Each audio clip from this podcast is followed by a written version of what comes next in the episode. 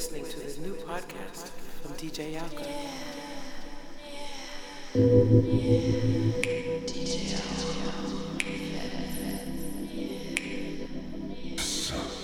DJ Alka.